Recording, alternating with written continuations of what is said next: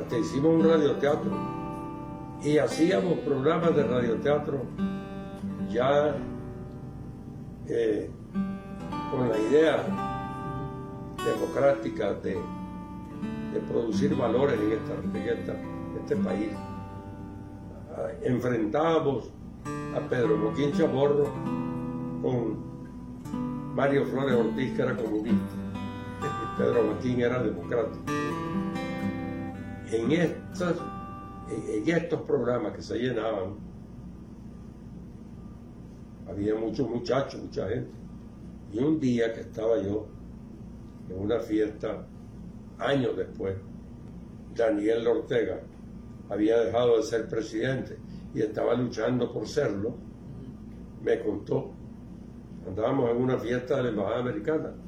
Él andaba ahí, porque lo invitaban los gringos. Y yo también andaba. Y nos tocó coincidir en la salida a esperar los carros de cada uno. Y hola, don Fabio me dice, hola, comandante, le digo, ¿qué tal? ¿Cómo está?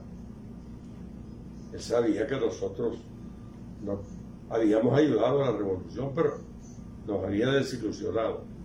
Y para llenar las palabras me dice, yo lo conocía a usted, me dice, usted era antisomocista fuerte. Sí, le digo, claro, igual que usted. ¿Sabe una cosa? Me dice, en aquellos programas que usted hacía en la corporación, cuando comenzaba, ahí estaba yo, me dice. Ahí estaba yo, yo tenía, yo tenía 14 años y ahí estaba. Eran buenos programas.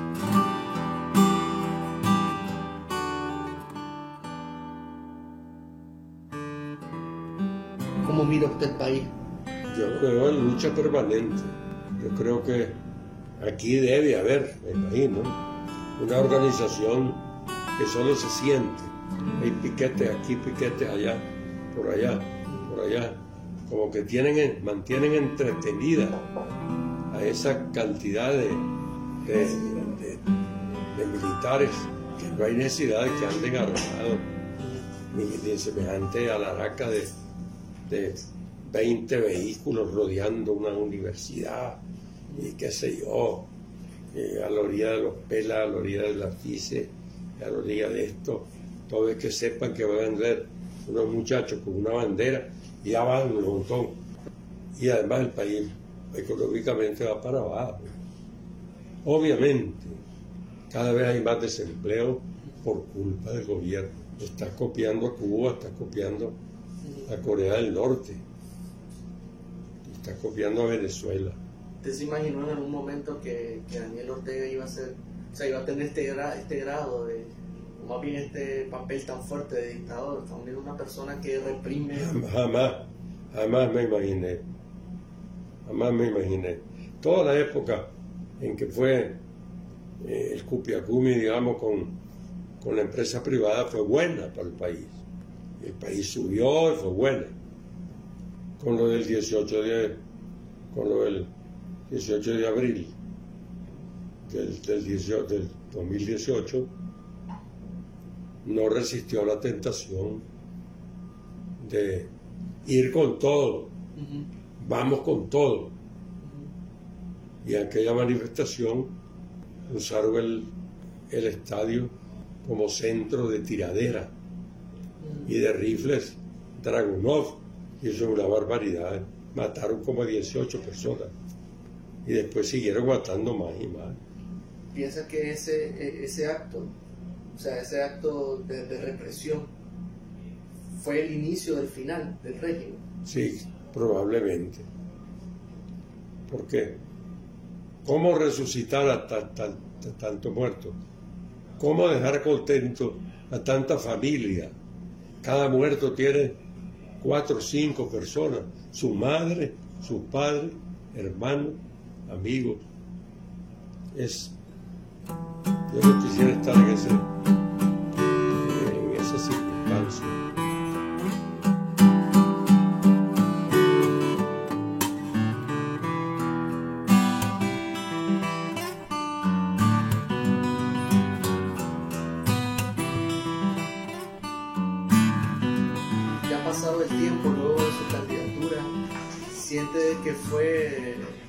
¿Qué siente al respecto? ¿Fue acertado participar en, esta, en estas elecciones? Que fue acertado. Si fue acertado, pues, o sea, presentarse a la candidatura presidencial. ¿Piensa que, que era lo que tenía que hacer en ese momento? Yo creo que sí, es obligación de todo hombre. Sobre todo que yo tenía una gran simpatía. La gente me lo pedía. Yo gané la elección. Yo saqué más votos. La OEA dijo, no pudimos contarlo, nos taparon el radar. ¿Y qué, qué quiere decir eso? La Unión Europea tampoco pudo contarlo. ¿Por qué? Porque no le permitieron contarlo. Porque yo ganaba. Usted va, entonces don Fabio, usted va al Congreso como, como hombre del segundo lugar, que ganó el segundo lugar. No, le no voy al Congreso. Dígale a don Daniel Ortega que vaya él de diputado, porque el que gané fui yo, el presidente de la República soy yo. Y renuncié a la diputación, cosa que también aquí es algo espectacular, porque nadie renuncia a eso. Ah, son cinco años de un montón de reales y prebenda. Pero como yo no tenía interés en eso, quiero que en el país. Si, si, si, tuviera la oportunidad, ¿se volvería a presentar? No, hombre, claro que la tengo. No ah. quiero, no puedo. Físicamente no puedo, no aguanto. Físicamente no puedo aguantar esa carga. Yo sé lo que muchos me han pedido. ¿Cuál, cuál piensa que, que, vaya a ser este, la salida de Daniel Ortega? ¿Piensa realmente que él va a adelantar el Yo creo que tiene que arreglarse al final, creo yo. tiene que arreglarse al final. Espero por lo menos, siendo optimista, pues. Tiene que haber algún arreglo por el bien de él, por el bien de todos. Es bien duro eso, pero es más duro vivir en una miseria permanente. Y además para nosotros una guerra es lo peor que puede haber. Lo peor que puede imaginarte es la guerra. Y al final te ganas otra dictadura. ¿Te gusta? Así estamos desde, desde 1830 y pico. ¿Cómo, cómo valoraría usted la, el papel que ha tenido la comunidad internacional dentro del conflicto? Yo creo que la, la comunidad internacional se mueve lento como los pasos de un elefante. Es contundente en sus pronunciaciones, como por ejemplo el pronunciamiento actual de la señora Bachelet y de la señora Burrejola son tremendos esos pronunciamientos, pero no hay fuerza coercitiva que los acompañe. Yo escribí hace poco que la OEA era muy lenta, escribí una de mis cartas, mis cartas de la vez pasada, y le pregunté a alguien que si conocía algún caso en el cual la OEA hubiera trabajado en un país y hubiera podido cambiar un régimen tiránico por una democracia. Revisando la historia. Solo un caso encuentro. En 1965, el de la República Dominicana, donde los miembros de la OEA inventaron una fuerza interamericana de paz, cívico-militar, Fuerza Interamericana de Paz. Cada país puso un grupo militar y otro civil para ir a arreglar el problema de la dominicana que había quedado enredado después de la muerte de Trujillo, el dictador, el tremendo dictador Trujillo. Precisamente el jefe de Nicaragua en esa misión militar era Enrique Bermúdez, 380, el que luego fue el hombre de la contra y que fue asesinado aquí frente al Hotel Intercontinental. Ese fue el que lideró la, lo de Nicaragua. En esa ocasión, la República Dominicana quedó limpia. Ahí la tenés, progresando. ¿Cree que necesitaríamos eso aquí? Curiosamente, curiosamente, cuando los gringos le caen a un individuo como a Noriega, los ejércitos se acabaron.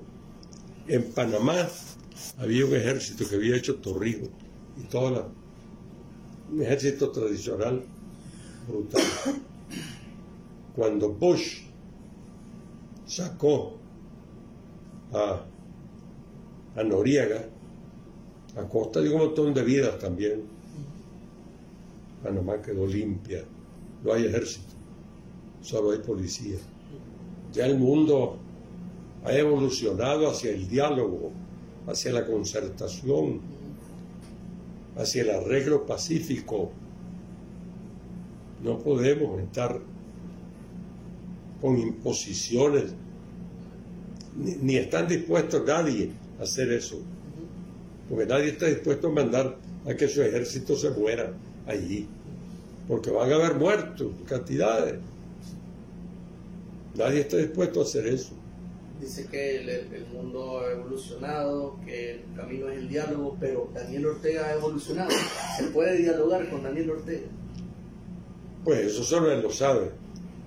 Aparentemente no con la gente de aquí, pero hay voces que te dicen que está hablando con gente de afuera. Hay, quien diga que, que está hablando con gente de afuera. Y ojalá, ojalá, yo no soy politólogo ni nada de eso, a puro sentido común te lo digo, por lo que veo, por lo que leo eh, de, los, de los que hablan aquí bien, de los cerebros que hay aquí, que, hay muy buenos cerebros, que si yo creo... Sí, confío en la Alianza Cívica. Claro que creo en la Alianza Cívica y en la Alianza Azul y Blanco juntas deberían estar las dos fuerzas. Eh, todas, son valiosas. De, adelantarse las elecciones, o si llegamos a 2021 a las elecciones, ¿cuál, ¿qué cree que debe hacer la Alianza Cívica y la Unidad Nacional? ¿Cuál papel deberían de tomar? Adelantar elecciones. ¿Ah? Sí, si un dado caso. No, no, no, no. ¿No cree que vaya a adelantar elecciones? Adelantar elecciones sería un error fatal. Porque Daniel Ortega te dice, se le estás poniendo en bandeja de plata, te dice sí dentro de seis meses. Y va a ir a las elecciones. Y tiene todo el Consejo Supremo Electoral. Nosotros no van a ir entonces. Se queda con los zancudos. Hay abstención, no importa, pero él gana. No se puede estar pidiendo elecciones adelantadas, según mi criterio. ¿Cuál, cuál, cuál sería el camino? Esperar, esperar a que venga la comisión de la OEA a trabajar en el Consejo Supremo Electoral y en todo ese sistema, todo ese sistema electoral que está podrido en toda la República, ir quitando grano por grano y sustituyendo para poder vigilar una elección y que la elección sea limpia que no se vuelva a robar a nadie, con elección, con, con urnas transparentes, donde el voto lo viase y no haya urnas preñadas. En todo eso. Si no, no. Entonces, en ese caso, parece como que vamos a llegar al 2021. No sé, pero ese es el camino, según mi criterio. Yo, yo no soy no soy sabio ni nada. ¿Cómo, ¿Cómo se imagina que va a ser esa carta de amor a Nicaragua cuando se vaya Daniel Ortega, cuando caiga la dictadura? Siempre va a ser patriótica, No va a ser ofendiendo a nadie. Va a ser la mejor carta que yo voy a escribir. ¿Y cree que en algún momento Pancho Madrigal vaya a contar algún cuento de la represión, algo de, de todo esto que se ha vivido? Bueno, eso sí. Cuando estuvo en la contra, Pancho Madrigal volaba duro. Aquí entraba, Yo me acuerdo, yo escuché. ¿verdad? Sí, Se burlaba de Tomás Borges, de Daniel Ortega, de todo eso. Anduvo en la contra. Sí, de- claro.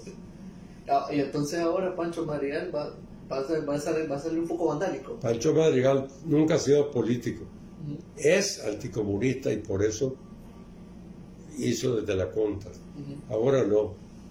Él sigue siendo nicaragüense que quiere a todo el mundo. Y todos son oyentes de él. Y a todos los respeta.